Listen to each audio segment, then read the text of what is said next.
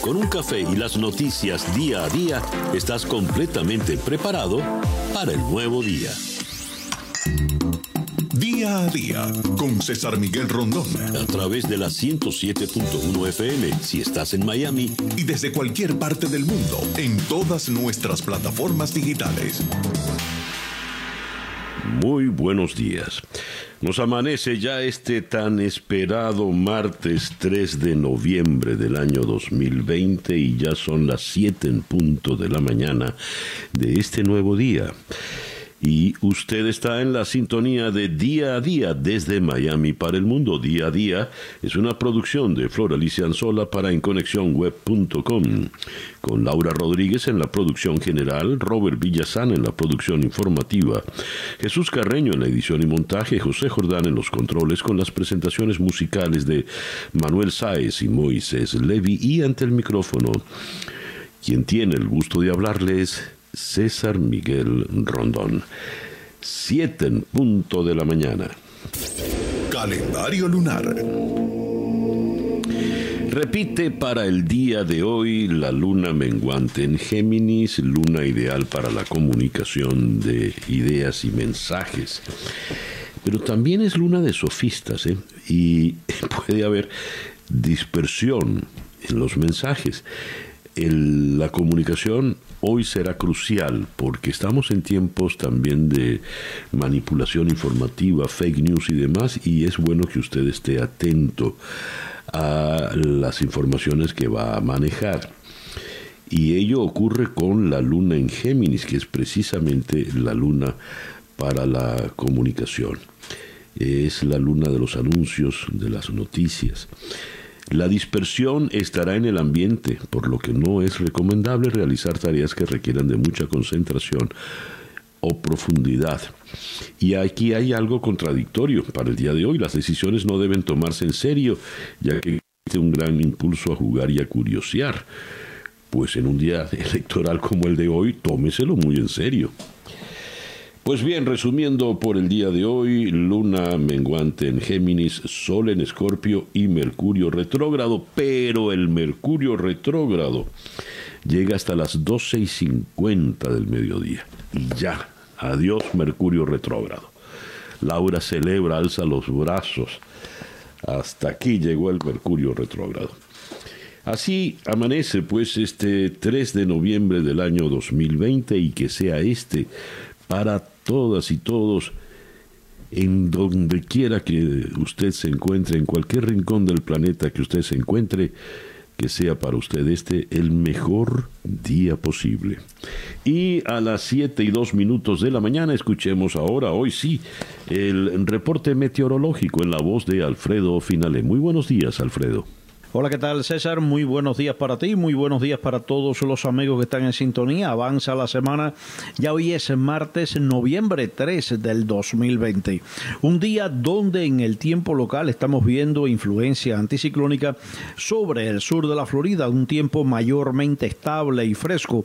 Por el momento te comento además que el huracán ETA se ubica sobre el norte, el sector norte de Nicaragua, donde estaría dejando localmente intensas. Estamos hablando de lluvias que pueden generar deslizamientos de tierras dados sus acumulados. Entre 15 a 25 pulgadas está pronosticando el Centro Nacional de Huracanes.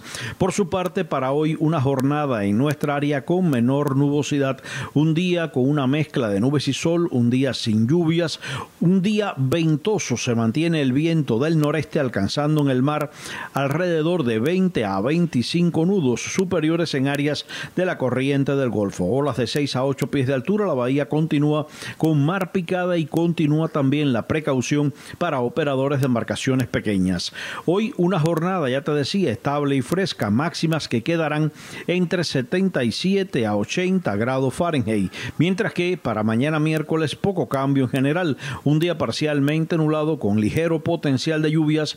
La lluvia podrá estar incrementando su potencial a partir del jueves en adelante entre un 40 a un 50%.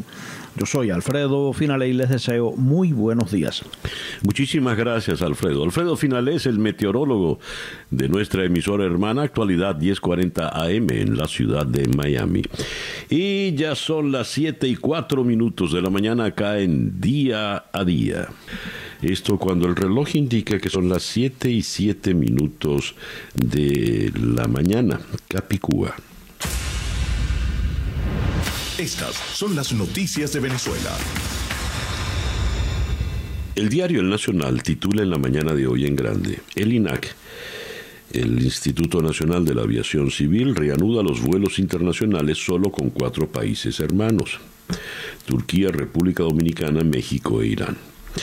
Dice, en un escueto comunicado publicado en sus redes sociales, el Instituto Nacional de Aeronáutica Civil anunció este lunes que continuarán las restricciones aéreas y cierre de aeropuertos en todo el territorio nacional con dos excepciones, en el archipiélago de los Roques y las operaciones aerocomerciales entre la República Bolivariana de Venezuela y los países hermanos de Turquía, República Dominicana, México e Irán. Esto lo dice el Nacional. Pero el Universal en su primera página, el diario gobiernero, el diario del régimen, nos dice lo contrario. El gobierno extiende restricción de vuelos en territorio nacional. Exentas las operaciones en estado de emergencia, vuelos de carga y correo, aterrizajes técnicos y vuelos humanitarios.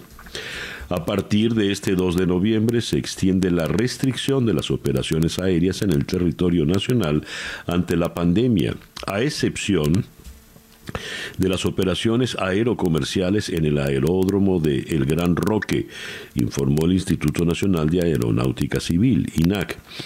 Quedan exentas las operaciones en estado de emergencia, vuelos de carga y correo, aterrizajes técnicos, vuelos humanitarios, repatriación o vuelos autorizados por las Naciones Unidas y sobrevuelos de carga y comerciales, según el documento del INAC. ¿A quién creerle? ¿Al el Nacional o al Universal? El Universal es la voz del gobierno y el Nacional se limita a ese breve comunicado. El problema no es que sea el Nacional o el Universal, el problema es que tenemos un régimen que habla, como se dice popularmente, pa'lante y para atrás. Eh, y las contradicciones en el discurso son eh, con diferencia de, de minutos. De manera tal de que los que estaban contando con poder salir o poder volver a Venezuela vía, por ejemplo, República Dominicana o México, eh, sugiero mantener cautela y esperar una, una definitiva. Por eh, otra parte, eh, la bolsa de Caracas cierra con pérdidas, se lee en el diario El Universal y el resto de noticias... a eh, hay otra noticia doméstica. Aseguran que el desbalance fiscal impulsa el precio del dólar. Ángel Alvarado, diputado de la Asamblea Nacional y economista, aseguró que el alza del dólar paralelo responde únicamente al desbalance fiscal que ha presentado el Ejecutivo Nacional desde hace mucho tiempo. Dijo que la hiperinflación en Venezuela ha cumplido tres años, lo que la convierte en la más larga e intensa de la historia. Es un fenómeno tan extremo que va a tener un impacto de mediano y largo plazo. El venezolano no tendrá cómo comprar los estrenos navideños ni los ingredientes para las hallacas. Por su parte, el diario El Nacional destaca Trump y Biden llegaron al final de la campaña hablando de Venezuela. En sendas entrevistas con el diario El Tiempo de Bogotá, los candidatos republicano y demócrata se refirieron a las políticas sobre el país. Donald Trump aseguró que Joe Biden no ha hecho nada para ayudar a los venezolanos y que su posible mandato le abriría la puerta al socialismo. El ex, vicepresidente, por su parte, dijo que de ganar las elecciones logrará la libertad de los ciudadanos que viven sometidos bajo el régimen de Nicolás Maduro. Eh, otra noticia que tiene que ver con Venezuela, autorizan a Eni a descargar el crudo del buque Navarima.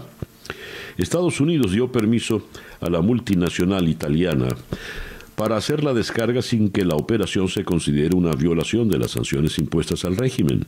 Eni es socia de PDVSA en Petrosucre, que producía petróleo en el Golfo de Paria. El crudo almacenado en el Navarima corre el riesgo de derrame, lo que constituye un peligro ambiental. Y el régimen anunció temporada de béisbol desde el 15 de noviembre. Lo anunció el propio Nicolás Maduro, que ahora por lo visto es el presidente de la Liga Venezolana de Fútbol Profesional.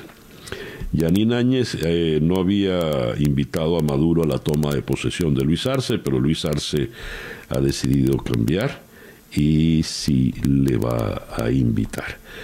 El reloj indica en este momento las 7 y 13 minutos de la mañana. Noticias de Latinoamérica. El Congreso peruano aprueba nuevo proceso que buscaría destituir a Vizcarra por corrupción. El Parlamento unicameral dio visto bueno al trámite con 60 votos a favor, 40 en contra y 18 abstenciones y convocó al mandatario Vizcarra para que presente sus descargos el próximo lunes 9 de noviembre ante la Cámara de Representantes. México supera las 92 mil defunciones por coronavirus. Eh, ya tenemos 933 mil casos. En las últimas horas se registraron 3.763 casos confirmados de COVID. México es el cuarto país con más muertes provocadas por el coronavirus en el mundo, solo por detrás de Estados Unidos, Brasil y la India. Argentina dice que recibirá 10 eh, millones de dosis de vacuna rusa contra el COVID en el mes de diciembre. El gobierno de Argentina dijo que recibirá estos 10 millones de la vacuna Sputnik 5 en momentos en que los casos de contagio se multiplican día a día con eh, incremento de muertes. Trasladan a Nueva York al exministro mexicano acusado de narco. La defensa eh, intentó en vano la libertad bajo una fianza de 750 mil dólares, según dijo, que eran los ahorros de toda la vida del general Salvador Cienfuegos, ahora en severos problemas. Y tenemos también México extradita a Estados Unidos a capo del cártel de Jalisco. Esta red criminal es considerada la más grande del país, por encima del cártel de Sinaloa, debilitado tras la caída de su líder, Joaquín El Chapo Guzmán. Estamos hablando de José Pineda Arzate, alias el Avispón, que fue entregado a las autoridades de Estados Unidos para ser procesado por su probable responsabilidad en los delitos de asociación delictuosa, narcotráfico y lavado de dinero. Son las 7 y 15 minutos de la mañana acá en Día a Día. La información del mundo día a día.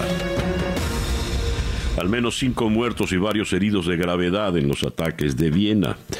Hombres armados abrieron fuego en seis lugares distintos del centro de Viena el lunes por la noche, incluida la sinagoga principal de la capital, matando al menos a cinco personas e hiriendo de gravedad a varias, en lo que Austria llamó un repulsivo ataque terrorista.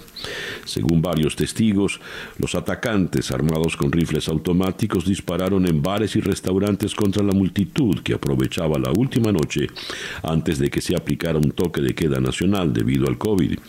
La policía abatió a uno de los asaltantes. Los agentes además cerraron gran parte del centro histórico de Viena instando a las personas que se encontraban en el área a que se refugiasen donde fuera posible. Muchos lo hicieron en bares y hoteles, mientras el transporte público de la zona interrumpió su actividad. Es el día más difícil para Austria en muchos años. Nos enfrentamos a un atentado eh, terrorista cuya gravedad, gracias a Dios, no hemos vivido en el país en muchos años, dijo el ministro del Interior, Karl Niehammer, en conferencia de prensa. Hasta ahora, la capital de Austria se ha librado de tipo de ataques mortales que han afectado a París, Londres, Berlín, Bruselas, entre otras capitales en los últimos años. El canciller Sebastián Kurz dijo que el acto repulsivo era definitivamente un ataque eh, terrorista. Y luego de el terremoto en Turquía. Tenemos esta información. Eh, ahora se me ha perdido la, información, disculpen ustedes. Eh, ah, caramba. Rescatan a una niña cuatro días después del sismo en Turquía. Izmir, cuando empezaban a desvanecerse las, em, las, esperanzas de encontrar sobrevivientes, rescatistas en la ciudad turca de Izmir sacaron con vida a una niña pequeña de entre los escombros de un edificio de apartamentos derruido, cuatro días después de que un fuerte sismo remeciera a Turquía y a Grecia. La pequeña, envuelta en una manta térmica, fue trasladada hasta una ambulancia en una camilla entre aplausos y vítores de dioses grandes, de rescatistas y testigos. La niña estuvo 91 horas atrapada entre los escombros desde el sismo del viernes en el mar Egeo.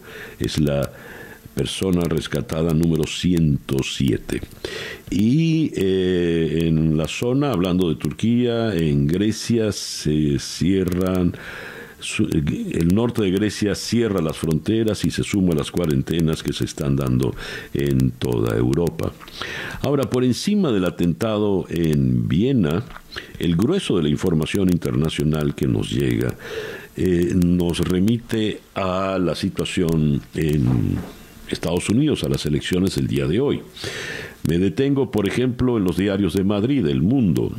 Estados Unidos vota con temor a que la división degenere en violencia. Los sondeos dan ocho puntos de ventaja al demócrata, pero nadie descarta otra sorpresa. El presidente arenga a sus seguidores con un maratón final de mitines. Patriotas los llaman. Las armerías agotan las provisiones de municiones ante el riesgo de enfrentamientos. El nuevo país, Biden llega al día de la votación como claro favorito ante Trump. Los demócratas no se fían de la ventaja en los sondeos tras la sorpresa del 2016. La participación adelantada se dispara y ronda los 100 millones de votantes. Las presidenciales se convierten en un plebiscito sobre la figura de Trump. Los países de todo el mundo se verán afectados por el resultado en Estados Unidos. El diario La Vanguardia en Barcelona, Estados Unidos, acude hoy en masa a las urnas con más miedo que ilusión. El país lleva camino de lograr la mayor participación del siglo en unas elecciones marcadas por el temor a que Trump no acepte el resultado. El diario La Razón, plebiscito a Trump, las elecciones más inciertas de la historia de Estados Unidos se convierten hoy en un referéndum sobre los cuatro años del America First. Biden parte como favorito, pero nadie descarta una sorpresa como la de 2016. El ABC, la Casa Blanca, un búnker contra las protestas. Trump ordena blindar Washington y reforzar su residencia por la amenaza de disturbios si el recuento se eterniza. Y nos muestran la fotografía de la Casa Blanca en una foto insólita con una reja, una verja inmensa donde se ponen todos los anuncios contra Trump. Arresten a Trump, eh, nosotros supimos quién dio las órdenes, en fin. En Le Figaro, en París, el diario derechista titula hoy El choque de las dos Américas. Eh, Le Monde, también en París, el enfrentamiento en los Estados Unidos. The Times, en Londres, el voto eh, retrasado podría poner en peligro a los Estados Unidos, según advierte eh, Donald Trump la, en The Guardian también en Londres, temores por la democracia, la sobrevivencia de la democracia cuando Estados Unidos va a las, a las urnas. Der Spiegel en eh, Alemania, la revista alemana, nos muestra eh, a, un Donald Trump sentado sobre la silla donde está el famoso monumento de Lincoln allá en Washington. Pero en este caso lo que tiene a su alrededor es desolación. La bandera de Estados Unidos está deshilachada, la estatua de la libertad derruida, el Capitolio también herido como si viniese de un bombardeo. Es decir, Trump sobre escombros, la, Trump, la América de Trump eh, y hablan acá el legado de odio la cultura de la guerra y la discordia es lo que ha dejado Trump sentado, como les decía, sobre el, lo que queda del, del monumento a Abraham Lincoln. Esta es la información del mundo, el mundo todo pues pendiente de lo que ocurra a partir de hoy en los Estados Unidos. Son las 7 y 22 minutos de la mañana acá en Día a Día. Escuchas Día a Día con César Miguel Rondón. Como les decía, hoy tenemos una buena cantidad de entrevistas, nueve en total. A ver, vamos a comenzar en Washington con el corresponsal de la Voz eh, de América, eh, John Burnett. Eh, además de elegir presidente para el periodo 2021-2025, también eh, hoy tenemos eh, elecciones para la Cámara de Representantes, senadores, hay elecciones algunas municipales y se están eligiendo también algunos gobernadores. En, en Washington, eh, los, los, propietarios de tiendas y centros comerciales eh, están protegiendo todos los locales con tablones de madera y esto. Luego vamos a ir a Miami para conversar con Luisiana Pérez, Luisana Pérez Fernández, ella es directora de comunicaciones del Partido Demócrata. Ya no hay más nada que anunciar, ya no hay más nada que ofrecer. ¿Cuál es la situación eh, ahora que han llegado ya al día final? Cuál es el balance que se hace en el Partido Demócrata. Y después, también en Miami, vamos a conversar con Marily Cancio, ella es estratega republicana, miembro de la Junta Asesora de Latinos por Trump. Con ella tendremos una conversación similar a la de la demócrata, esto de manera tal de tener la imagen de lo que piensan el balance de cierre que se hace tanto en un partido como en el otro. Luego vamos a ir hasta Fairfax, en Virginia. Allí vamos a conversar con Ernesto Cortés, asesor del equipo de seguridad electoral del Brennan Center. Eh, cómo se procesa el voto por correo y cuánto puede tardar según las leyes de cada estado cuándo se podría tener un resultado y qué podría ocasionar el retraso de este, cuál es la probabilidad de que el voto pueda ser manipulado, cómo confiar en que la elección sea transparente. Porque esto pasa a ser ahora un tema delicadísimo, absolutamente delicado, porque... Eh, si se demora, ahí es donde está la amenaza. Se demora el resultado, ahí es donde está la amenaza del presidente Trump. De Fairfax en Virginia vamos a ir hasta Houston en Texas, donde conversaremos con Gilbert Vega de CNN. Eh, Texas ha sido durante mucho tiempo un bastión republicano. El último demócrata que ganó en Texas fue Jimmy Carter en 1977 pero eh, la votación temprana en Texas ha sido altísima y muchos sospechan que este estado inmenso, el más grande en territorio en la Unión, pudiera cambiar de color. Luego vamos a ir hasta la ciudad de Filadelfia para conversar allí con María Santana, también de CNN. Eh, Filadelfia la mayor ciudad del estado de Pensilvania, es clave en la elección presidencial. El aspirante Biden ha dedicado los dos últimos días a este estado, estado que puede ser eh, crucial. De Filadelfia vamos a ir luego a Atlanta para conversar eh, con Miguel Ángel Antoñanzas. Con él hablaremos del desarrollo de la jornada en Georgia. Eh, Georgia no ha votado por un candidato demócrata desde 1992. Pero las encuestas han variado, le han dado un giro importante y quizá la situación allí cambie. Y allí regresamos a Miami para conversar con la periodista venezolana Mariana Atencio.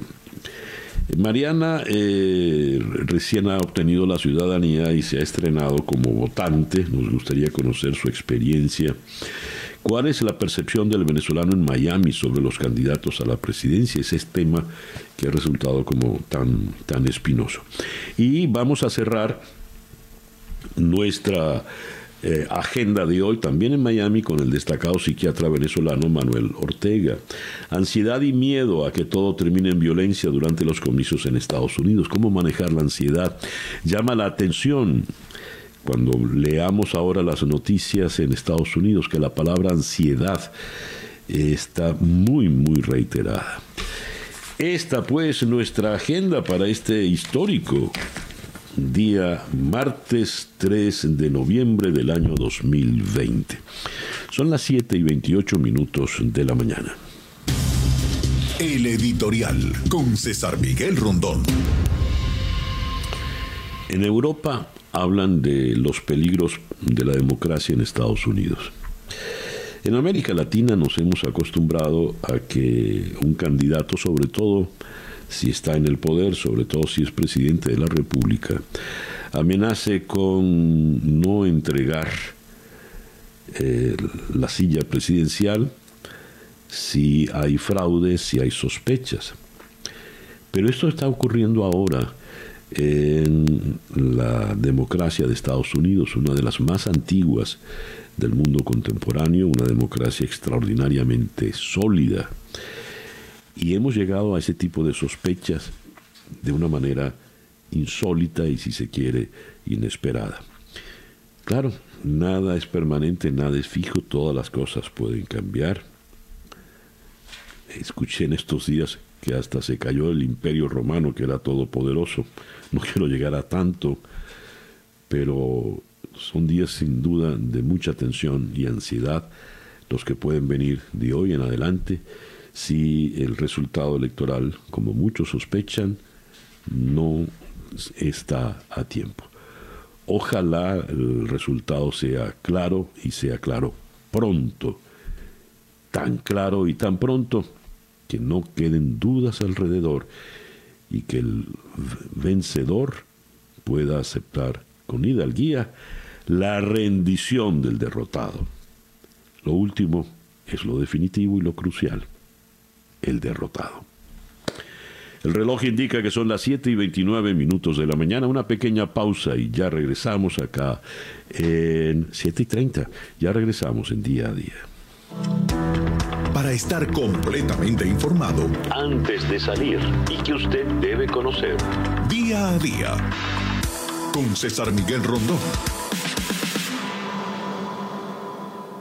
Son las 7 y 37 minutos, Capicúa, esto es día a día desde Miami para el mundo y escuchemos ahora el coronavirus update en la voz de Juan Camilo Gómez. Buenos días, Juan Camilo. Buenos días, César Miguel. Hoy, día de las elecciones, 3 de noviembre, martes, amanecemos con más de 46.9 millones de casos de coronavirus en todo el mundo que dejan más de 1.21 millones de muertos.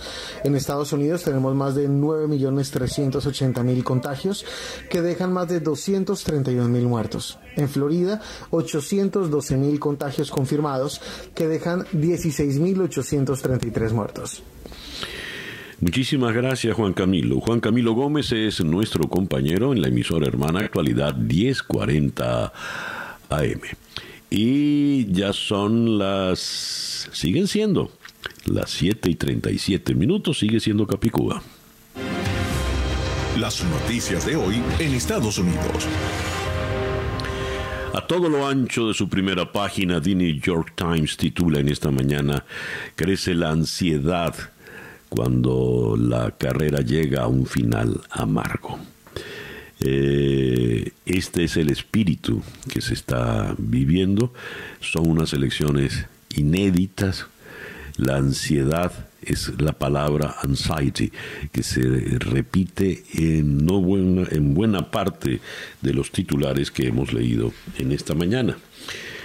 Leo para ustedes el resumen que nos da Associated Press. Pittsburgh.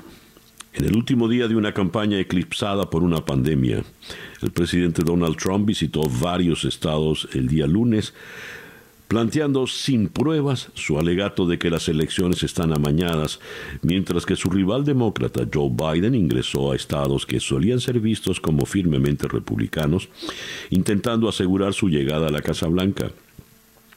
Estados Unidos se encuentra en una encrucijada. Nunca antes en la historia moderna del país, los electores han tenido que elegir entre candidatos que ofrecen visiones tan opuestas en un momento en que la nación enfrenta un virus que ha matado a 230 mil estadounidenses, la contracción económica más cruda desde la Gran Depresión y una ciudadanía dividida por cuestiones culturales y raciales.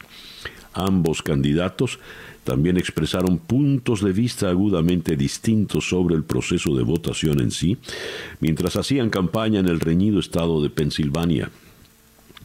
El presidente amenazó con emprender acciones judiciales para impedir que se sigan contando los votos después del día de las elecciones. Si el conteo de boletas en Pensilvania se lleva varios días como está permitido, Trump alegó que pueden ocurrir trampas como nunca se han visto. En Pittsburgh, Biden promovió un mensaje sobre el derecho al voto ante una audiencia conformada en su mayoría por personas de raza negra y declaró que Trump cree que solo la gente rica debería votar y describió al COVID como un evento de muertes masivas para los negros. Ya se acabaron el caos, los tweets, la ira, el odio, el fracaso, la irresponsabilidad, afirmó Biden, cuya campaña se ha enfocado en incrementar la participación de los electores de raza negra, lo cual puede resultar decisivo en varios estados muy disputados. El mandatario, por su parte, pasó el último día eh, completo de la campaña participando en cinco mítines desde Carolina del Norte hasta Pensilvania y Wisconsin, Biden dedicó la mayor parte de su tiempo a Pensilvania, donde un triunfo suyo dejaría a Trump en una posición extremadamente complicada. El ex vicepresidente también visitó Ohio en un despliegue de confianza en un estado que Trump ganó por ocho puntos porcentuales hace cuatro años. Bien, este es el panorama que tenemos por delante y la, el deseo pues de que la violencia no crezca. Al presidente le volvieron a prohibir un tuit, en el tuit donde él hablaba de la violencia que podría venir si se eh, extiende el conteo electoral. Bien, eh, vamos a comenzar nuestras entrevistas en la mañana de hoy. Vamos a comenzar por la ciudad de Washington, cuando el reloj nos indica que ya son las 7 y 42 minutos de la mañana. Un proceso electoral que llama la atención del mundo entero. Elecciones 2020. Estados Unidos vota. En la ciudad de Washington está el corresponsal de La Voz de América, John Burnett. John, muy buenos días. Hola, muchísimas gracias por tenerme aquí. Muy buenos días a ustedes y a todos los radio oyentes. John, eh, nos centramos básicamente en hablar de los candidatos presidenciales, por supuesto, pero además de eso ah, se están eligiendo muchos otros cargos, senadores, eh, representantes, eh, gobernadores. ¿Qué nos puedes decir al respecto, por favor?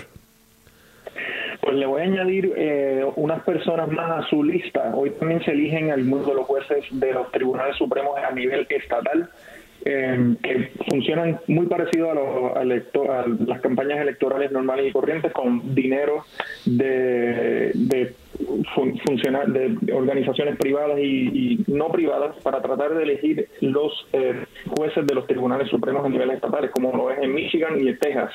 Pero usted mencionó los, los senadores y los representantes de la Cámara que este año coinciden con las elecciones de los presidentes. por lo regular, los senadores se eligen cada seis años y los eh, congresistas cada dos años. En la Cámara hay alrededor de 34 sillas que van a elección o reelección. Este, ahora, para cualquiera de los dos partidos tener la mayoría necesitan 51 eh, escaños en, la, en el Senado ahora mismo está 57 a favor de 43. El, también en el Congreso hay alrededor de, eh, bueno, varias sillas que están o vacías o que eh, están en reelección, ya que han habido muchas personas que han renunciado o deserciones de la silla y por tanto pues, esa carrera también está muy interesante. John, podría cambiar la configuración del Congreso. En este momento la Cámara de Representantes es de mayoría demócrata y el Senado de mayoría eh, republicana. ¿Podría ocurrir lo contrario? ¿Podría alguno de los dos partidos quedar con la mayoría en ambas cámaras? Pues definitivamente sí podría ocurrir todo lo que usted propone, porque las campañas han estado muy apretadas, al igual que las presidenciales. Recordemos que estas campañas de este año han estado em, teñidas por mucho desacuerdo entre los candidatos, entre los partidos, por el manejo de la pandemia. Este, por tanto, realmente cualquier cosa puede suceder en cualquiera de los eh, de los dos de las dos cámaras. Em, eso se verá en los próximos días. A ver, eh, se habla mucho del retraso en conocer el resultado final en la elección presidencial. En el caso del Congreso, ¿pasará lo mismo o, o, quizás sea peor? Em, pues como se votan las mismas eh, papeletas, solo puedo decir que asumiría que eso sucedería. Em, ya los colegios electorales están diciendo que eh, se van a trazar en, en, el conteo, ya que pues por el número abrumador de, los, de personas que han votado por correo o por adelantado, ya son alrededor de 100 millones de personas que han votado ya, que se les añade el número de las boletas que entran hoy. Por tanto, diría que sí, que se va a tardar en saber el, cómo se configuran tanto el Senado como la Cámara. John, eh, ¿cómo amanece la ciudad de Washington? Hemos tenido informes de que están tomando previsiones, tablones frente a las tiendas, los comercios. ¿Cuál es el ambiente? Pues es de tensión, como en, el ambiente general del país. definitivamente está todo el área de downtown, o sea, alrededor de, la Casa Blanca, cercano al, también al Capitolio, que es un poco más lejano. Eh, todas esas áreas están cercadas, eh, bueno, cercadas no, perdón, entabladas como si fuera un huracán, francamente. Ya. Todo con entablado. Eh, pero sí, hay, mucha preocupación por que lo que pueda suceder. Hay seis organizaciones, según la alcaldesa de DC, hay seis organizaciones que han pedido, eh, tienen, no, no es que han pedido, que tienen permiso para protestar o para manifestarse, así que em, ya veremos cuáles son esos eh, esas organizaciones y ya veremos en qué resulta. No se ha tenido que llamar a la Guardia Civil ni nada, em, pero sí estaremos pendientes a, lo que pueda ir sucediendo en el día de hoy. Y la Casa Blanca eh, tiene un, eh, ¿cómo, está la Casa Blanca? Porque vemos unas fotografías que llama la atención, como una, una gran cerca, una gran verja alrededor. Bueno, esa gran verja alrededor eh, es la misma que pusieron cuando hubo protestas de el movimiento Black Lives Matter. Eh, justamente está esa cerca en el Black, Black Lives Matter Plaza, que es la, en la 16, con las letradas bien grandes en amarillo que dicen Black Lives Matter. Eh, ahí fue el famoso encontronazo por donde salió Donald Trump con el,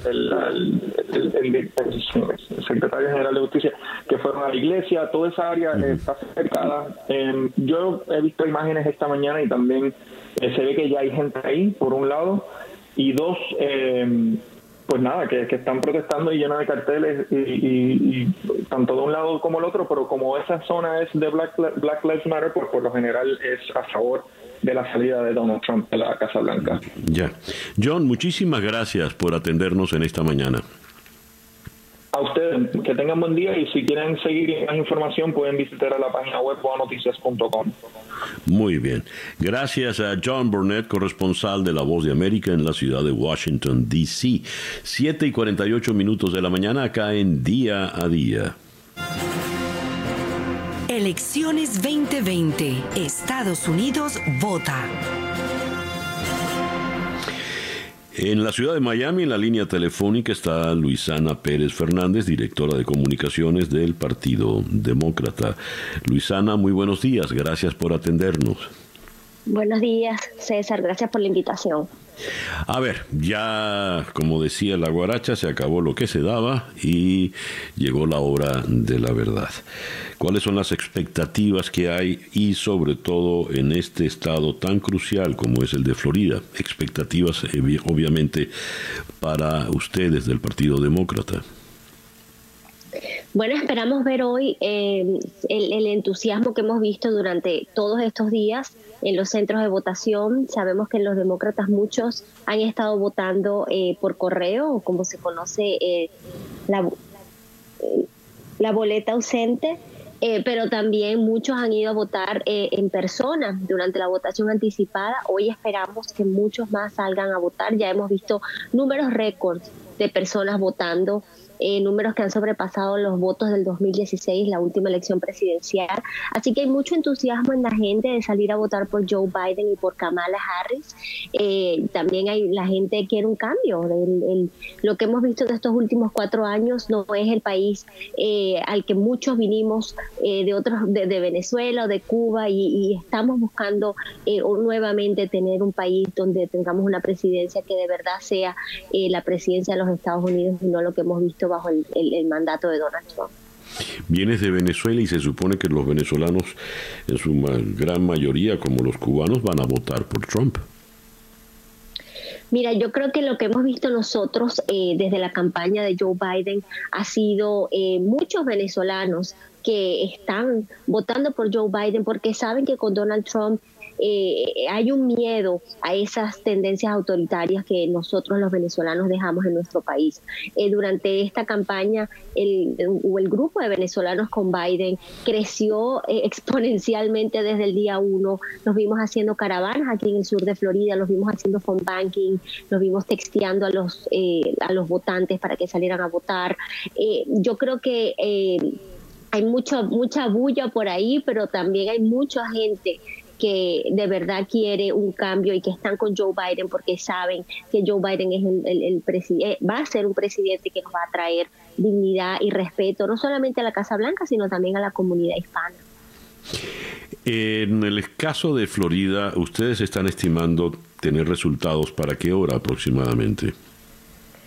en Florida los centros de votación eh, cierran a las 7 de la noche en todo el estado. Eh, así que bueno, esperemos eh, ver resultados empezando desde las 7 de la noche, transcurso del día. Eh, estamos monitoreando las personas que están en los centros de votación, asegurándonos que si hay algún problema que hayan visto en sus centros de votación, se comuniquen a las líneas de protección al votante eh, y me voy a tomar el, voy a decir la línea de protección al votante, César, porque yo sé que muchas veces las personas no saben a dónde ir, si encontraron algún inconveniente en su centro de votación. Eh, las personas pueden llamar al 833 336-8683. Allí pueden reportar cualquier inconveniente que hayan tenido en su centro de votación. Igualmente pueden consultar cuál es su centro de votación durante el día. Recordemos que el día de la votación las personas tienen que ir a su centro de votación asignado. Si son personas que tienen eh, la boleta por correo que la recibieron y ya la llenaron, hoy solamente pueden devolverla en el supervisor de elecciones de su condado. Eso es importante porque eh, recordemos que las personas tienen que dejar su boleta antes de las 7 de la noche hoy en el supervisor eh, de elecciones. Muy bien. Bueno, eh, Luisana, estaremos muy pendientes en el día de hoy. No te extrañes si volvemos a hacer un contacto más adelante en el transcurso del día o de los días de esta semana, según se prolongue la cosa. Muchas gracias y sí, cualquier cosa, aquí estamos para, para responder las preguntas y para seguir monitoreando este día donde vamos a hacer historia en, los Estados Unidos. Muy bien. Gracias, Luisana. Luisana Pérez Fernández es la directora de comunicaciones del Partido Demócrata en el estado de Florida. Y eh, no hemos logrado hacer contacto todavía, todavía con Marily Cancio, quien hace lo propio, pero en el Partido Republicano. Ella es miembro de la Junta Asesora de Latinos por Trump y también está acá en Miami, de manera tal de poder tener la, la visión de ambos, de ambos lados, de ambos partidos. 7 y 53 minutos de la mañana acá en Día a Día.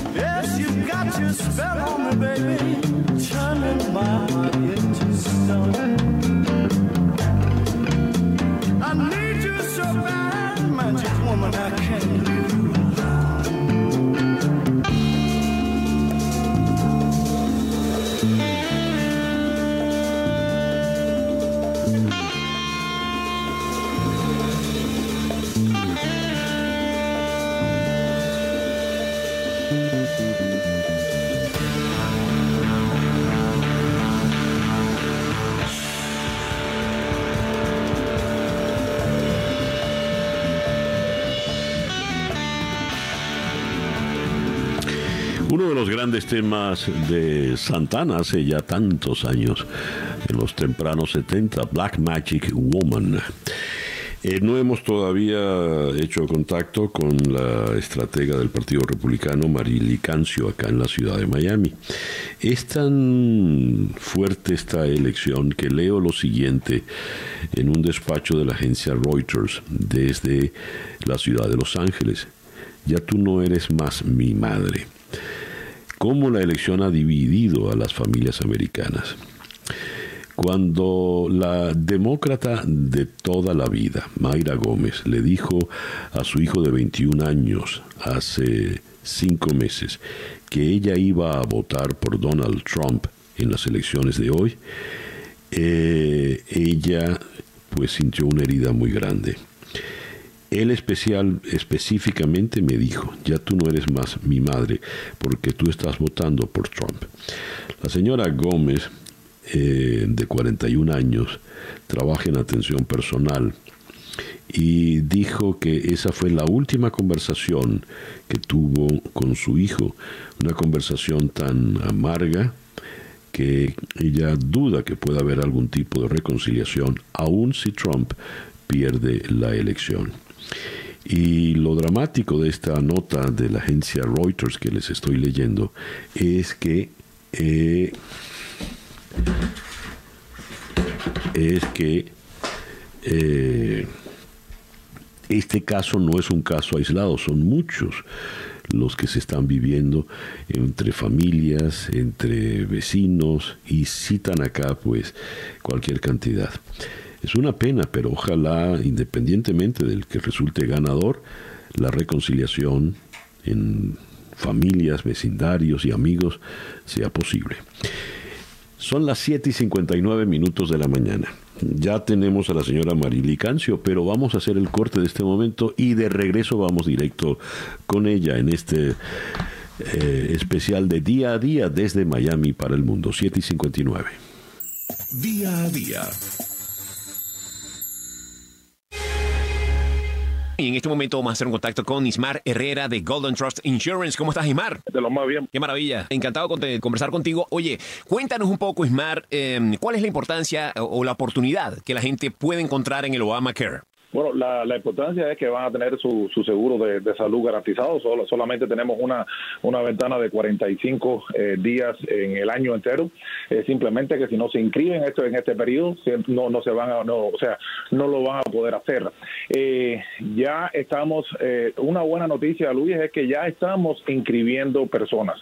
Ya tenemos los precios, ya no, ya básicamente quiero dejarle saber a las personas que ya podemos inscribirlo. Con los precios tenemos eh, compañías, o sea, por ejemplo, aquí en el condado eh, Dade y en el condado de, de- también de Monroe, tenemos compañías eh, nuevas que acaban de, eh, o sea, nuevas con precios buenísimos. Estamos hablando de Sí, bueno, estamos hablando de eh, eh, planes con cero, cero deducible, eh, planes que dependiendo de los ingresos no les va a costar nada, ya que, la- ya que el subsidio va a cubrir ese, ese costo. Estamos hablando de planes con cero, eh, cero pago para ver a su médico primario, solo cinco dólares para ver a, a un especialista. Eh, estamos hablando también de planes que tienen la red más grande de doctores y hospitales. Así que eh, eso es eso es algo que es extremadamente Claro, eh, positivo, hay que aprovecharlo. Ahora, Ismar, ¿por qué las personas que están escuchando deberían estar llamando ahora a Golden Trust Insurance? Bueno, básicamente porque los vamos a inscribir en menos de 10 minutos.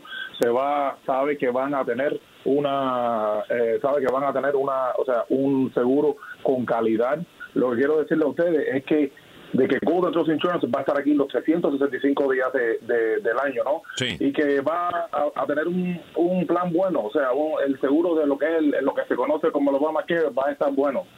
Claro, ahora, Eh, eh, ustedes manejan una cartera de, de- de empresas aseguradoras eh, en, en torno a lo que es el Obamacare.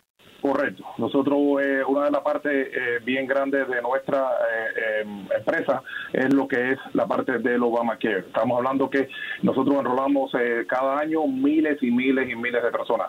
Eh, ¿Y qué es lo que pasa? Eh, muchas personas, Luis, eh, se dan cuenta a mitad de año, ¿ok? Vamos a suponer en marzo o abril, cuando van al cuando van al médico o van al hospital porque necesitan tener un tipo de emergencia, lo- ellos se dan cuenta de que eh, su seguro de salud ha sido cancelado. Claro que sí. El número telefónico es 560-5513. 560-5513. Golden Trust Insurance. Un fuerte abrazo, Ismar Herrera. Un abrazo, muchas gracias Luis. Dale, que estés muy bien. Encantado. This is WURN 107.1 FM, Key Largo, Miami, Florida.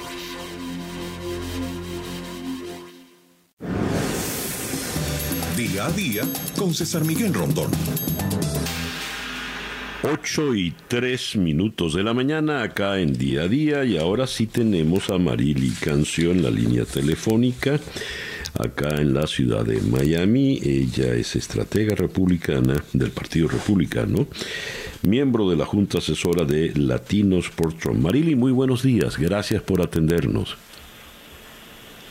Muy buenos días, César Miguel. Un gusto enorme estar con ustedes en este día tan emo- emocionante de las elecciones del 2020. Muy bien, eh, ya terminó, hay una guaracha que cantaba, se acabó lo que se daba, ya llegamos al día crucial, no hay como insistir. ¿Cómo se prepara eh, usted? ¿Cuáles son las expectativas en el estado de la Florida, estado tan crucial en el Partido Demócrata? En el estado de la Florida me siento muy bien con la campaña que hemos hecho. Eh, la campaña del presidente Trump ha estado trabajando las calles, conectándose con votantes. El equipo de Latinos for Trump ha estado muy activo en todo el estado. Eh, nuestros mensajes en español, anuncios en español han sido muy buenos. El presidente ha pasado más tiempo en este estado que en ningún otro estado. Eh, creo que nos va a ir bien, pero lo que importa hoy es que las personas salgan a votar porque la elección va a ser decidida por las personas que voten hoy el día de las elecciones. Los demócratas tienen una pequeña pequeña ventaja en votación anticipada que esperamos que en el día de hoy muchos republicanos que aún no han votado salgan a, a votar. Y eso es lo importante. Estas elecciones van a ser decididas por las personas que salgan a votar. Y, me, y estoy muy emocionada con el número récord de personas que ya han votado. Aquí en Miami-Dade County más de un millón de personas ya han votado, que es algo que me encanta. Eh, más de un 66% de los republicanos o americanos de Miami han votado antes del día de las elecciones. Entonces esperamos números eh, que quizás jamás o en muchos años no se han visto con el entusiasmo electoral y a mí me parece que quien gana es la democracia. Nuestra comunidad gana cuando las personas se involucran y es muy bonito ver todo ese entusiasmo que hay eh, por el condado de Miami-Dade. Y lo que le digo a las personas que quizás no hayan votado todavía es que se recuerden que la decisión es una decisión entre un político de toda la vida, de casi 50 años en la política, un presidente que en cuatro años ha hecho logros que las personas creían que eran imposibles. Los primeros tres años antes del COVID, como la economía se movía, todos los logros que esta administración ha podido alcanzar y quiere seguir haciendo por el pueblo americano por cuatro años más. Eh, Marili, usted dice la decisión mm, la van a tomar, es decir, la, la definitiva la van a hacer los que vayan a votar hoy, pero nos adelantó que ya había um, récord en votos adelantados y que entre esos había una ligera ventaja para el Partido Demócrata. Mi pregunta va a lo siguiente, Marili. ¿A qué hora cree usted que se pueda tener ya un escrutinio decisivo en el estado de Florida? Eh, yo creo que el estado de la Florida va a ser un estado que vamos a saber los resultados antes de las 10 de la noche en el día de hoy. Y espero que el margen sea más del medio por ciento, porque si no hay que pasar por recontar otra vez todas las boletas. Pero en el estado de la Florida las boletas sí van a ser contadas y decididas eh, en el día de hoy. Eh, vemos que en los condados donde en el pasado hemos tenido problemas como Broward y Palm Beach, que en este momento las personas a cargo del Departamento de Elección son personas muy competentes, en las primarias no tuvieron problemas y por eso creo que en el día de hoy ya se han las, las, boletas, por ejemplo, aquí en Miami, ese millón de boletas. Esas boletas ya han sido abiertas y, y, empiezan a salir el conteo como a las 7 y cuarto, 7 y 20 de la noche en el día de hoy. Pero quizás en otras partes del estado se demoran un poco más. El problema no va a ser el estado de la Florida esta noche. Eh, pero va a ser quizás en estados como Pensilvania que no van a ni empezar a contar las boletas eh, hasta después de hoy quizás ni siquiera empiecen hoy. Y eso es un estado muy importante eh, para los candidatos también. Pero tanto se ha dicho, ya como última pregunta, Marili, que Florida será decisivo, que el que gane Florida gana la elección. Tener temprano un resultado en Florida puede ser eh, muy influyente, ¿no? Mira, la realidad es que para el presidente Trump, el presidente necesita ganar el estado de la Florida para ganar las elecciones. Yo creo que el señor Biden quizás tenga otros caminos eh, para la victoria, pero para el presidente es sumamente importante ganar el estado de la Florida para lograr cuatro años más. Y tengo fe de que los floridianos saben que con este presidente podemos estar mejor eh, por cuatro años más en todo lo que tiene que ver con economía, bajos impuestos, eh, poder escoger la escuela de nuestros hijos, seguridad nacional, eh, los acuerdos, eh, los tratados de libre comercio que favorecen a los trabajadores americanos. Entonces, de verdad creo que en el día de hoy el presidente gana el estado de la Florida, pero quizás no se pueda decir las elecciones a nivel nacional aún esta noche. Yeah. Marili, muchísimas gracias por atendernos en la mañana de hoy. Muchísimas gracias por tenerme y a todo el mundo que nos está escuchando.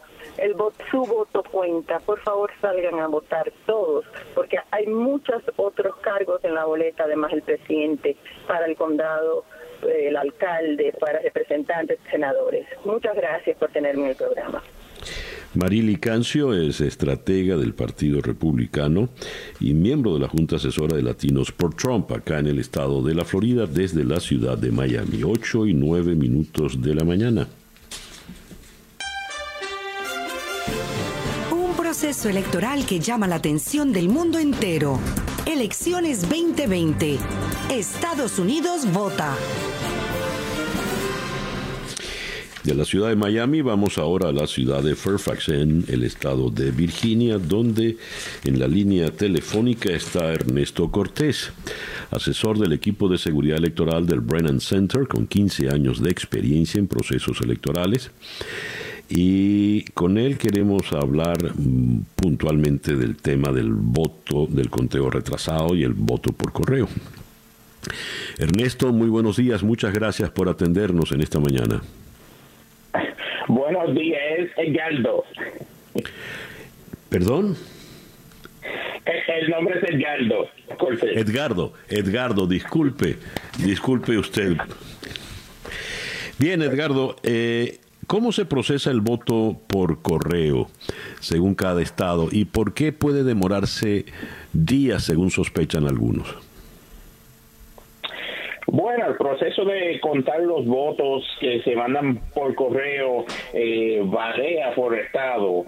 Y en algunos estados pudieron empezar a procesar esos votos, a confirmar toda la información, pasarlo por la máquina eh, y esta noche cuando termine la votación lo simplemente tienen que producir los resultados. Eh, así lo hacen en Florida y en varios otros estados. Hay algunos estados como Pensilvania y Wisconsin que no pueden empezar ni a procesar esos votos hasta esta mañana.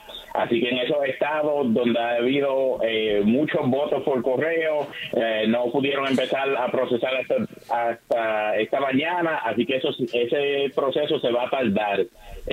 son son miles de miles y miles de votos eh, y se tarda tiempo en lo que ellos confirman que eh, la persona es elegible para votar, que todo fue eh, completado correctamente y entonces procesar esos votos. Y por eso es que se tarda y, y es, es, diferente en cada estado cómo procesan.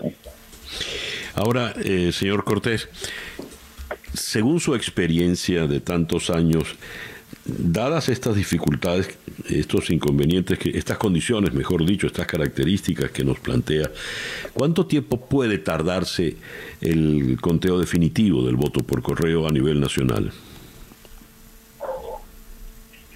Bueno, yo creo que esta noche van a haber muchos estados que van a tener buena idea. Eh, en algunos de los estados donde eh, donde va empezar hasta hoy o ayer.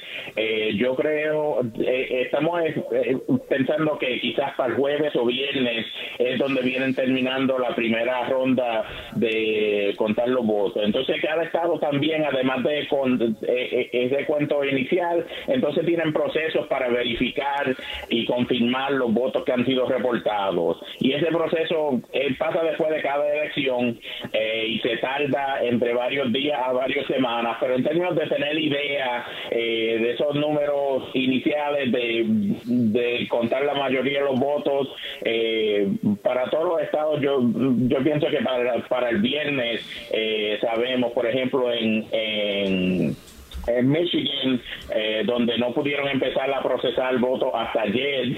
Eh, ellos han dicho ya que, que, todo el mundo piensa terminar contar los votos eh, ausentes ya para el viernes. y hay varios otros estados que también están en ese en ese tiempo que piensan terminar. Pero fíjese usted, señor Cortés, que nos ha dicho el presidente Trump que deberíamos tener los resultados hoy y que la demora podría traer eh, una situación difícil y con violencia incluso. Cuando usted me dice del viernes son como muchos días, del martes al viernes. Sí, son, son varios días. Eh, como digo, la, la información, los totales van a, estar cambiando, van a estar en lo que procesan votos, van a estar reportando.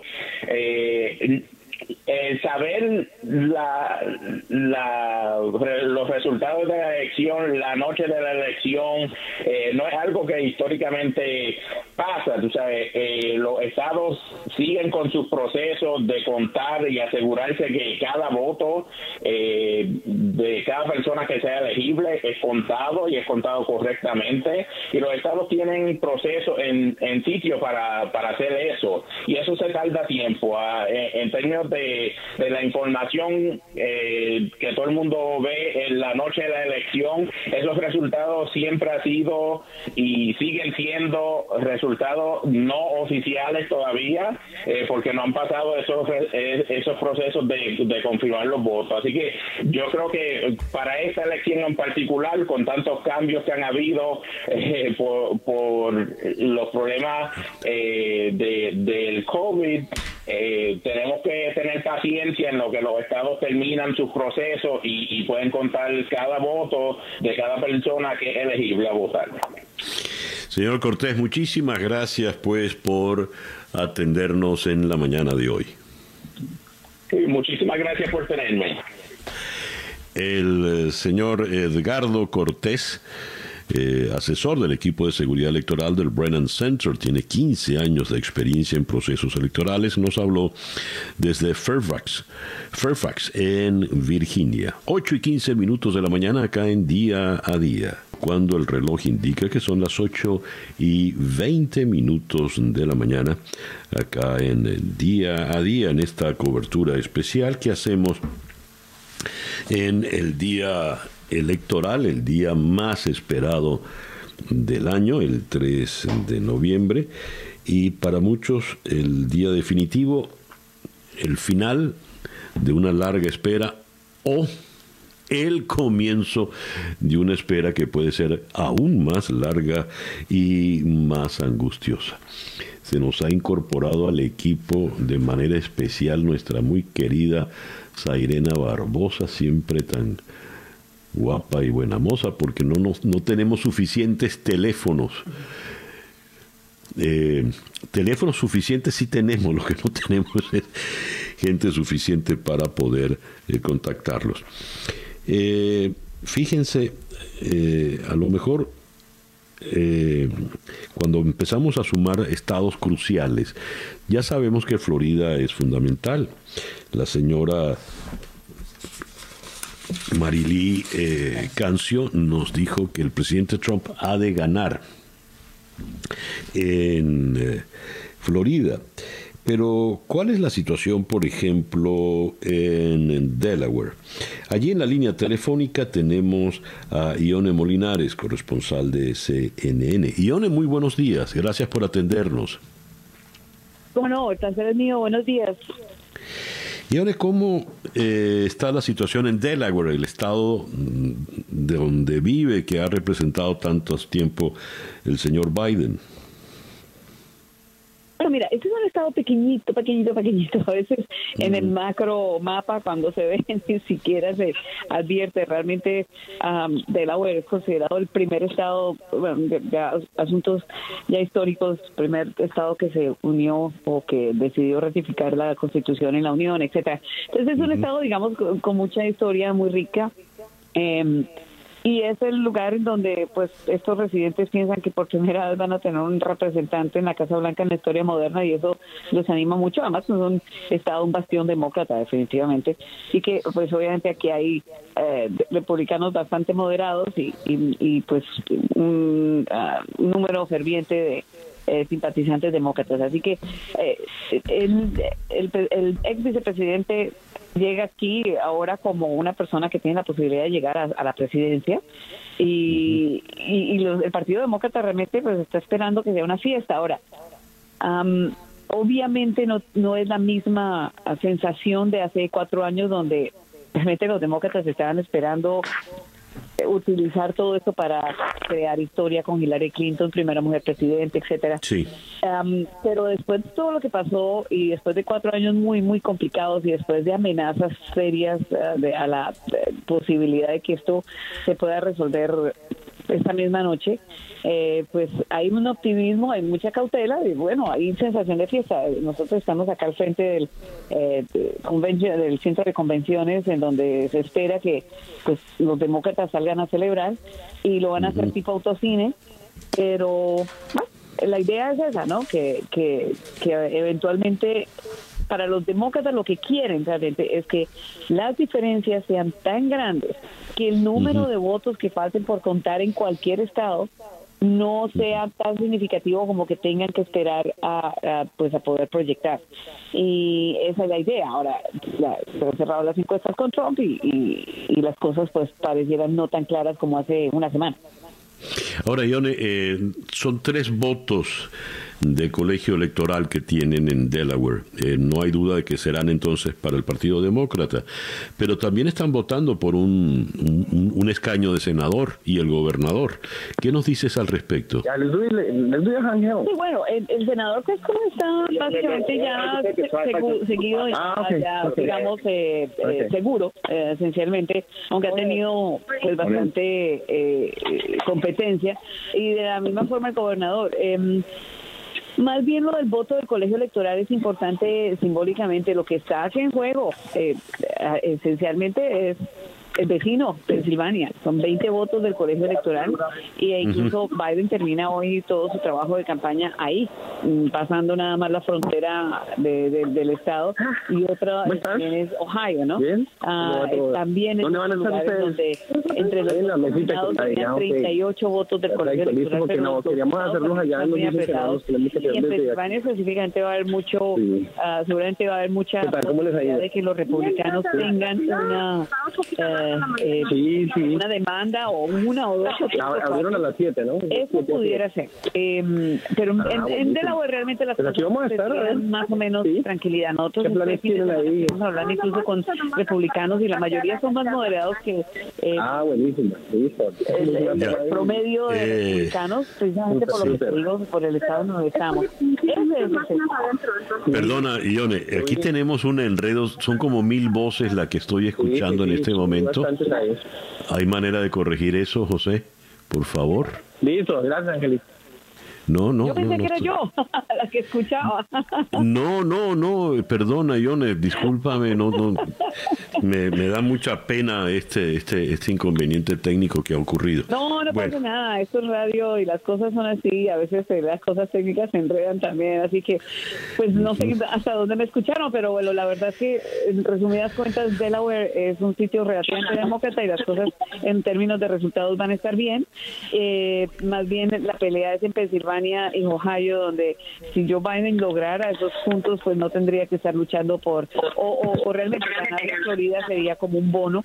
Ah, las cosas no están luciendo bien en términos de una, una diferencia tan clara ah, y por eso pues Biden termina su campaña eh, hoy en Pensilvania antes de, de venir aquí. Esta mañana estuvo en Delaware y estuvo en la eh, iglesia, eh, un católico devoto que ha sido pues, bastante, eh, tal vez sería uno de los un- un- el primer presidente católico desde John F. Kennedy en la presidencia Desde de- Kennedy, de así es. Ione, muchísimas gracias pues por habernos atendido, por tu paciencia y comprensión. No se preocupe, así son las cosas. Este día está, estará tan complicado como esta transmisión. Así es, así es. Ione Molinares, Ione Molinares, corresponsal de CNN en Delaware. Vamos ahora a las 8 y 28 Capicúa, vamos a la ciudad de Houston, donde en la línea telefónica está Gilbert Vega. Gilbert, muy buenos días. Hola, ¿qué tal? Saludos, muy buenos días para todos. Una importantísima jornada de elecciones que se vive en Estados Unidos.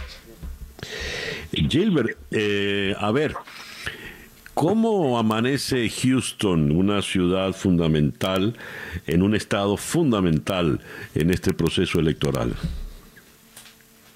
Pues amanece con mucho optimismo, sobre todo porque hay un precedente que ya, digamos, eh, se ha en estas elecciones y ese es de la asistencia masiva a las urnas por parte de la gente que lo hizo, eh, digamos, de manera previa. Desde el 13 de octubre hasta el día 30, que fue el último día de las votaciones, tempranas aquí en el estado de Texas, pues ya se ha establecido un récord de votantes, más de 9 millones 718 mil votantes, es decir, estamos hablando del 57% de los eh, 16 millones 900 mil votantes que están registrados y eso pues ha establecido un récord para todo el estado de Texas y si alguien ha jugado y si alguna de las regiones ha jugado un papel importante en esta masiva votación es justamente la ciudad de Houston y más exactamente en el condado Harris, que es uno de los condados más grandes del país, el condado más grande de Texas y pues eh, hay mucha motivación de la gente de ver cómo ha respondido.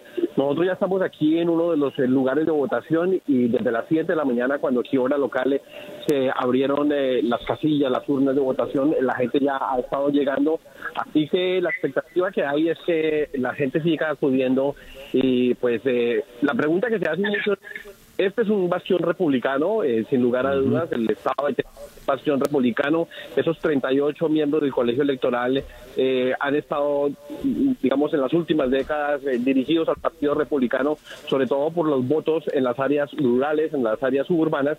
Pero la pregunta que muchos hacen es si estas zonas urbanas como Houston, el condado Harris, otras grandes ciudades como San Antonio, Salem, Dallas, eh, que son un poco más de tendencia demócrata, podrían voltear la balanza hacia el Partido Demócrata y muchos eh, son optimistas, dicen es posible que, que el Partido Demócrata pueda asegurar esos 38 eh, miembros del colegio electoral, algo que sería definitivamente histórico, pero eso solamente lo sabremos hasta que tengamos los resultados, obviamente.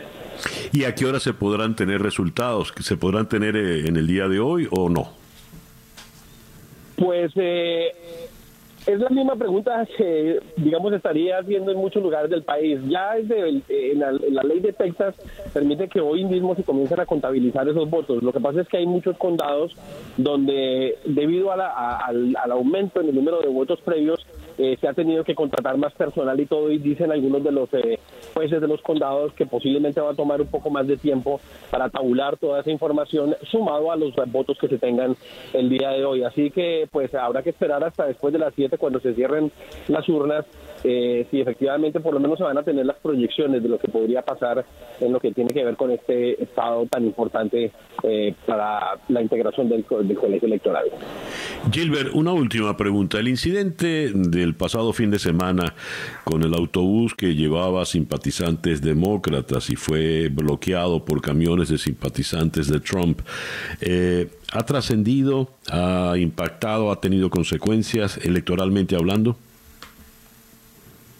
Pues eh, ah, yo hablaba con algunas personas eh, y obviamente eh, hay cierto temor. eh, algunas personas precisamente por eso mm, prefirieron votar de manera anticipada eh, porque quieren estar tranquilos en un día como hoy, no querían someterse a estos problemas de último minuto, de pronto a estos eh, grupos o, al- o a algunas personas que quieren intimidar a los votantes.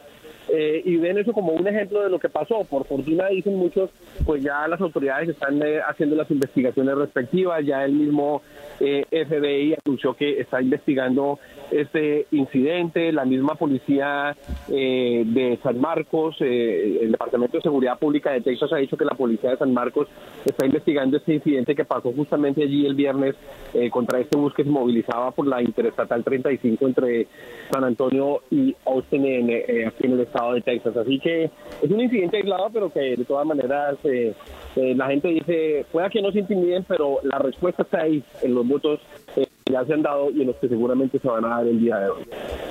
Claro, porque apunta a la violencia, fue un hecho de, violencia, afortunadamente no pasó a mayores, pero fue un hecho de violencia y ese fantasma ha estado flotando en buena parte del país, ¿no? Se nos cayó la llamada con eh, Gilbert Vega, eh, quien estaba en, en la ciudad de Houston, un estado crucial y sería realmente para algunos los demócratas confían en que el voto urbano en Texas haga cambiar el color de rojo a azul. El último que ganó, el último demócrata que ganó en Texas fue Jimmy Carter en 1977. Bien, el reloj indica 8 y 33 minutos de la mañana acá en el Día a Día.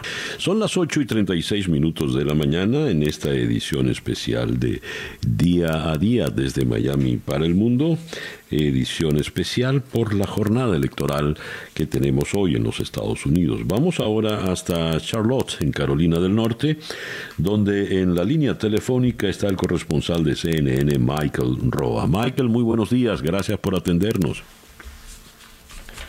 Hola, muy buenos días. Lo decía la canción, ella camina por la tierra. Aquí la gente camina hacia los puestos de votación. A las seis y treinta de la mañana abrieron ya en todo el estado estarán hasta las 7 y 30 de la noche y hemos visto pues afluencia de personas, de público que desea ejercer su derecho al voto. Había una fila como de 30 personas más temprano. Sin embargo, cabe destacar que en el estado el voto anticipado ha tenido pues mucha respuesta. El 61,7% de los votantes inscritos ya votaron. Entonces, eh, pues sin embargo, se espera que esta jornada también transcurra con personas. Hay muchas personas que por eh, decisión personal prefieren hacerlo el mismo día de las elecciones. Sin embargo, el voto anticipado ha tenido un aumento pues en el marco de esta pandemia de COVID-19, ¿no? Y aquí hemos entonces eh, estado pendientes. Este es un estado de los denominados morados, es un estado bisagra, no es demócrata, no es republicano. Cualquiera de los dos candidatos, tanto el presidente Donald Trump como el ex vicepresidente Joe Biden, podrían llevarse los 15 eh, delegados electorales que entrega este estado.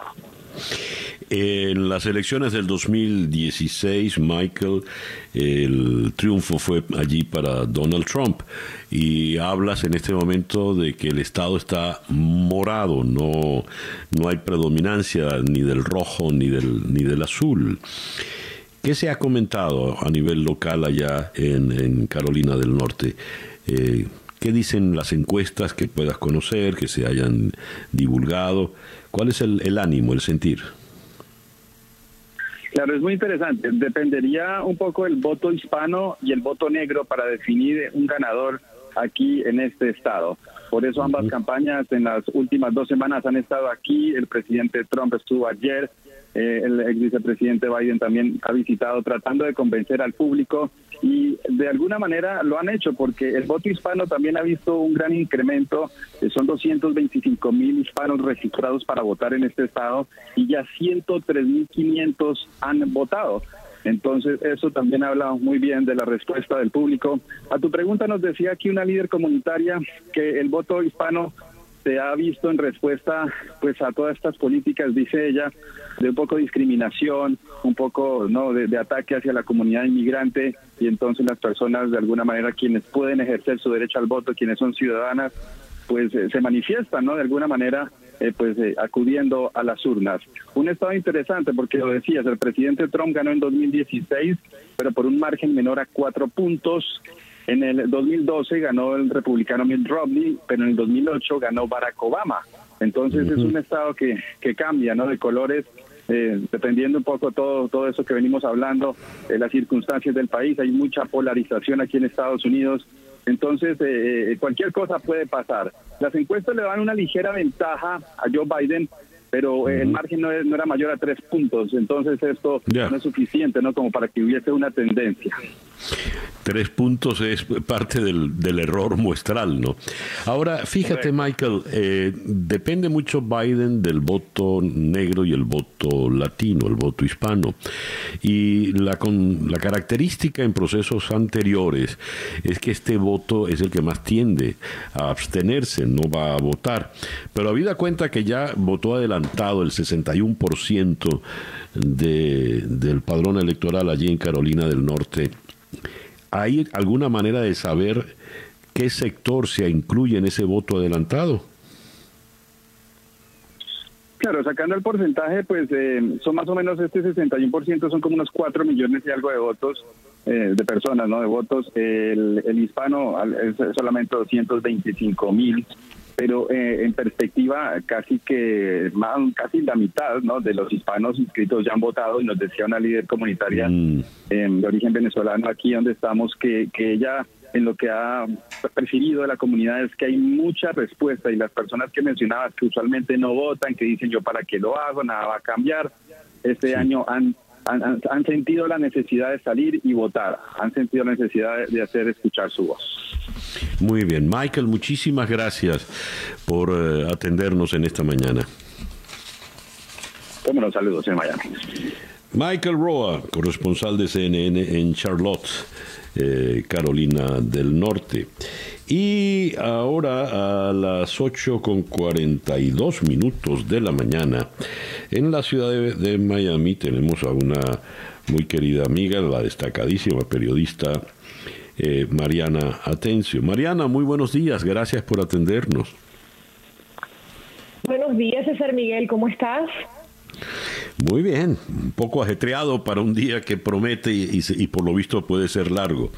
Mariana, esta es la primera vez que has votado en Estados Unidos desde que obtuviste tu ciudadanía. Eh, ¿Qué nos dices de la experiencia? Fue una experiencia muy enriquecedora, César, porque el hecho de haberme hecho ciudadana en el Día de los Enamorados este año fue una de las últimas ceremonias de naturalización en persona que hubo antes del COVID. Para mí fue un momento muy emotivo, sé que muchos inmigrantes que me escuchan lo sienten así, un proceso que tomó 12 años. Y el hecho de poder votar, de elegir a nuestros gobernantes, es como una demostración de que, de que de alguna manera, después de todo lo que hemos pasado, perteneces a una sociedad, estás en casa y yo lo viví así.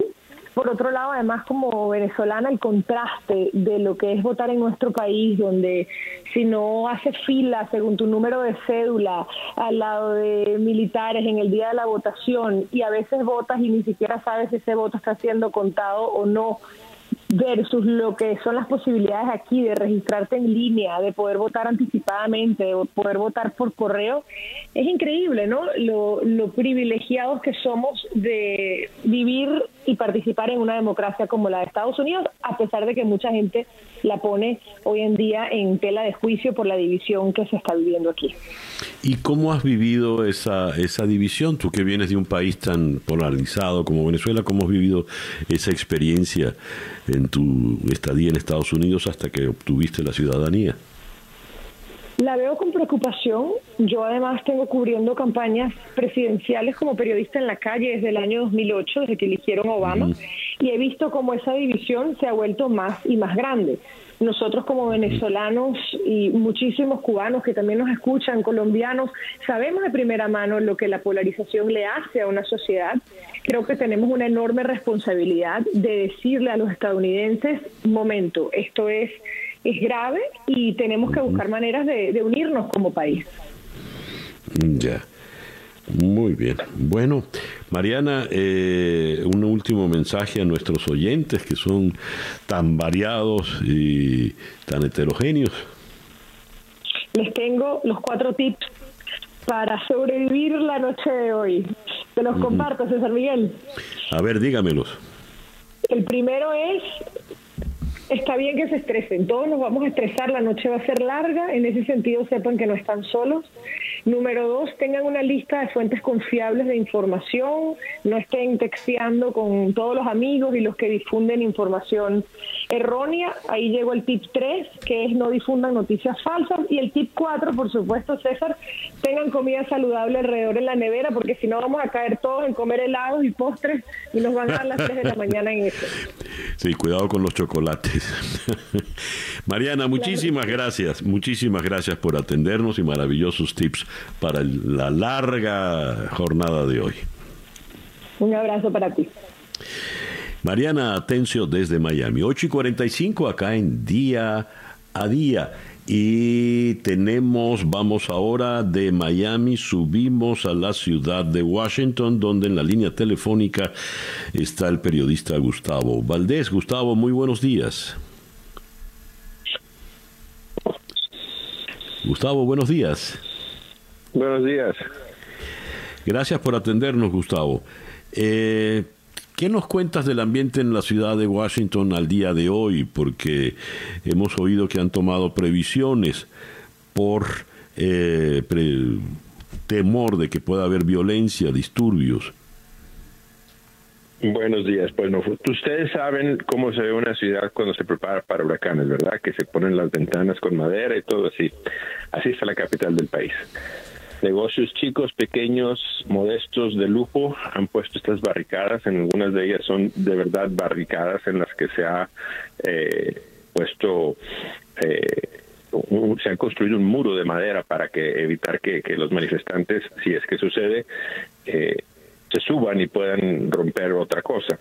Igual alrededor de la Casa Blanca. La Casa Blanca ya había sido fortificada desde las protestas que iniciaron en, en junio relacionadas con Black Lives Matter y ahora están aumentando el perímetro con otra barrera de protección. Hay decenas de calles en el área alrededor de la Casa Blanca y lo que es el National Mall, la Esplanada Nacional, en las que hay prohibiciones, no se, se prohíbe estacionarse. Eh, están tratando de limitar esto. Y imagínate que esta ciudad, que todos los días generalmente estuviera llena de gente, que, que, que, que son los que trabajan y hacen que funcione el gobierno de Estados Unidos, entre eh, lo de la pandemia y ahora estas preocupaciones, es de verdad una, una ciudad en la que poca gente se ve en las calles. ¿Qué están temiendo al tomar tantas previsiones, Gustavo? Eh, se esperan protestas, obviamente. Eh, eh, la parte, si recordarán el momento en el verano cuando el presidente Trump salió de la Casa Blanca con la Biblia, que fue una iglesia que fue dañada enfrente de la Casa Blanca. Bueno, esa parte de la Casa Blanca se ha convertido no solamente en Black Lives Matter Plaza, la alcaldesa la declaró la plaza Black Lives Matter, pero también es un sitio en donde ha habido manifestantes constantemente y también ha habido reportes de, de violencia, Eh, no, no, no muy grande, pero eh, entre ellos de la misma manera que lo hemos visto, por ejemplo, en, en Seattle, donde algún grupo se, se posesionó de una sección de, de la ciudad, en, en Oregon, incluso en Minneapolis, donde el lugar en donde murió a George Floyd ahora está bajo el control de los activistas y no permite que entre la policía y las estadísticas de la ciudad indican un aumento del 45% en incidentes violentos en esa parte. Entonces, hay programadas, ya convocadas, a manifestaciones comenzando a las 4 de la tarde. Quieren que la gente vaya a votar y después de votar se vayan a este lugar, Black Lives Matter, y ahí esperar en lo que ellos llaman ah, una protesta contra el fascismo y otras cosas. Ah, entonces, eh, eh, esa es la preocupación por un lado, pero también la otra cosa que acabamos de ver, por ejemplo, en Filadelfia, con el incidente más reciente, que las manifestaciones fueron pacíficas, pero hubo un grupo que supo que la policía estaba distraída y se fueron a otra parte de la ciudad y empezaron a saquear tiendas. Entonces, ese es el otro, el otro componente que no tiene nada que ver con política, pero tiene que ver con que se están aprovechando de la situación. Así es. Bueno, ojalá todo transcurra en paz. Gustavo, muchas gracias por atendernos en esta mañana. Buenos días. Gustavo Valdés de CNN desde la ciudad de Washington. Y el reloj indica que ya son las eh, 8 y 50 minutos de la mañana acá en día a día. Un proceso electoral que llama la atención del mundo entero. Elecciones 2020. Estados Unidos vota. A todo lo ancho, lo leímos temprano en la mañana, a todo lo ancho de la primera página del The New York Times, la ansiedad crece cuando finaliza la carrera, cuando la carrera llega a un final amargo. La palabra ansiedad, anxiety, eh, la hemos leído no solo en este gran titular, sino en buena parte de los reportes que hemos manejado en la mañana de hoy, eh, no solo en la prensa de los Estados Unidos, sino también en reseñas que vienen de Europa. ¿Y por qué hay ansiedad? ¿Qué es la ansiedad? ¿Cómo, cómo podemos definirla? ¿Somos víctimas de ella? ¿Y cómo podemos manejarla? Para resolver un problema que pasa a ser crucial en, un en una larga jornada como la que promete ser para el día de hoy, Vamos ahora a cerrar con un psiquiatra. En la línea telefónica está el eminente médico psiquiatra, el doctor Manuel Ortega. Manuel, muy buenos días, gracias por atendernos. No, gracias a ti, César, por la invitación. Siempre un placer.